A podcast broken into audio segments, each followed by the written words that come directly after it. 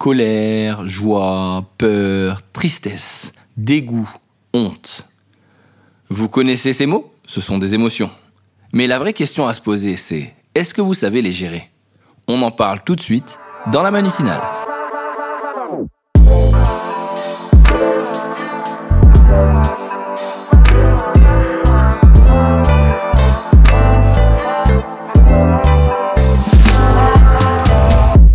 ce mercredi, j'ai décidé dans la manutinale de parler d'un sujet léger. Enfin, en même temps, il peut être lourd. Mais pour l'instant, il sera léger.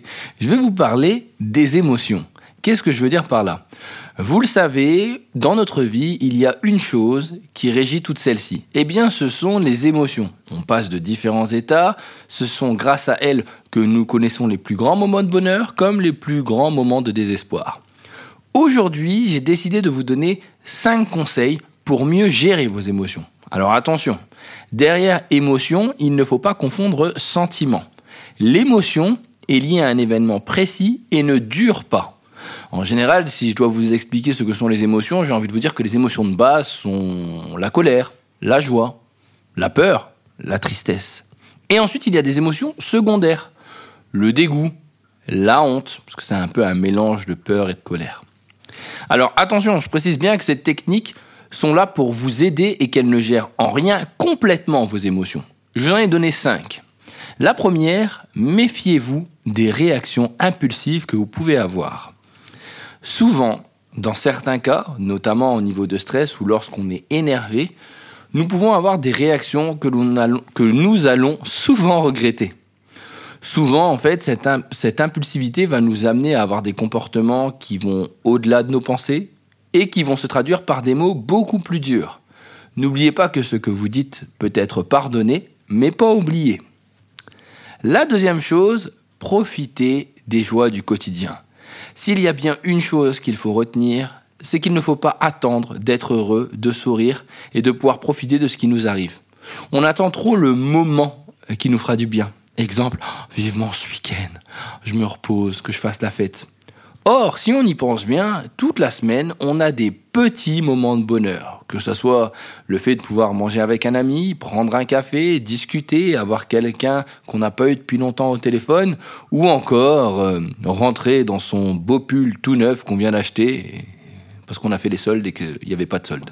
Oui, ça peut arriver aussi. Le troisième conseil, parlez de vos peurs. Alors, là-dessus, je sais que c'est un peu compliqué.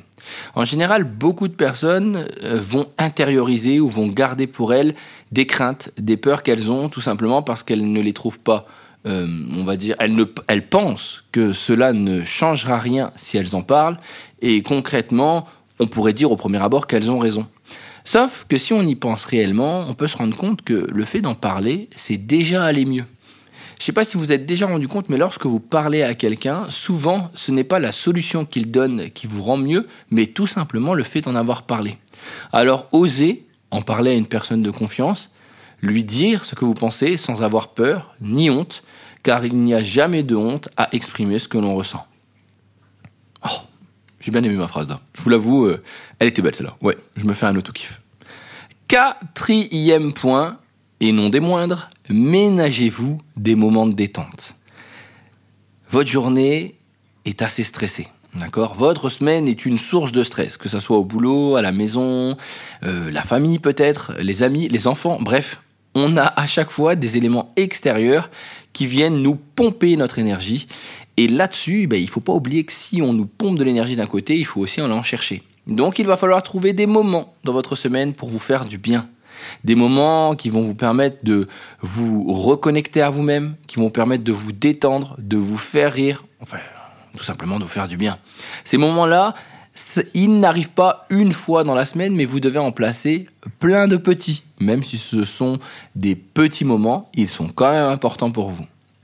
Le cinquième point, et celui que je kiffe peut-être le plus, je vous l'avoue, c'est mon point préféré, riez au moins trois fois par jour. Ben oui, alors, c'est pas, c'est pas juste pour le plaisir de rire, mais c'est, j'ai envie de vous dire que c'est presque, euh, je vais pas dire mathématique, je cherche le mot, attendez, excusez-moi une minute. C'est presque prouvé par la science, oui, c'est ça. Le rire libère des endorphines cérébrales. En fait, c'est un stimulant psychique. Il combat le stress et il réduit le risque maladie cardiovasculaire. En plus de ça, c'est pas fini. Il améliorerait les fonctions cognitives et il aiderait à avoir un meilleur sommeil. Bon, si avec toutes ces raisons-là, euh, vous ne riez pas plus, euh, je comprends pas, d'accord?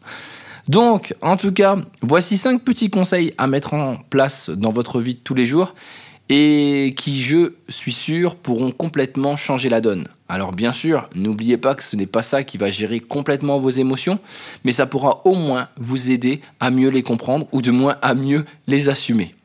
J'espère que ce podcast vous a plu.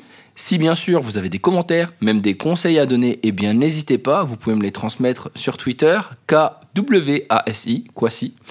Ou sinon, vous pouvez m'envoyer un message sur Instagram directement en direct message ou en story et je me ferai un plaisir de le repartager ou d'y répondre. Prenez soin de vous, passez une belle journée. Moi, je m'en vais à Bordeaux pour aller jouer, aller vous faire communiquer. Salut à tous